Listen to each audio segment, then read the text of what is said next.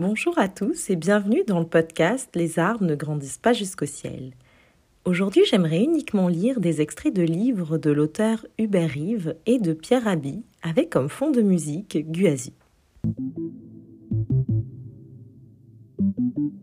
Je me sens proche de tous ceux qui manifestent un sentiment d'étonnement, de perplexité, voire d'anxiété face à ce monde dans lequel nous vivons et où se joue notre sort.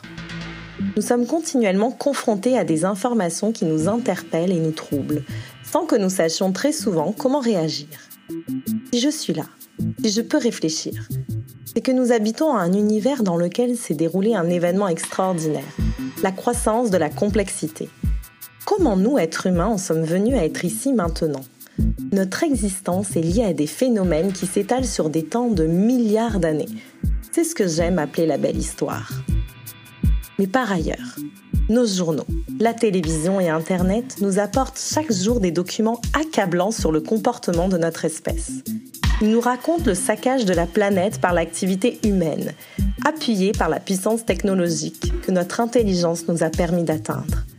Cette puissance nous plonge aujourd'hui dans une grande crise écologique, fort menaçante. C'est la moins belle histoire. C'est là que croit le danger. Une certitude demeure les limites qu'impose par sa constitution même la planète Terre rend irréaliste et absurde le principe de croissance économique infinie. Cet examen révélerait également les contradictions internes d'un modèle qui ne peut produire sans détruire, et porte donc en lui-même les germes de sa propre destruction. La beauté de la nature de la vie et de l'œuvre de l'homme, dans sa dimension créatrice, devra nous inspirer tout au long des voies nouvelles que nous emprunterons. L'avenir n'est pas déterminé par ce qui se passe à un moment donné, mais qu'il a cette capacité à créer de nouveau. La guerre froide l'a montré, nous avons été à deux doigts de nous exterminer de nombreuses fois. Pourquoi n'est-ce pas arrivé? Personne ne le sait très bien. Mais c'est comme ça, la réalité a bien plus d'imagination que nous.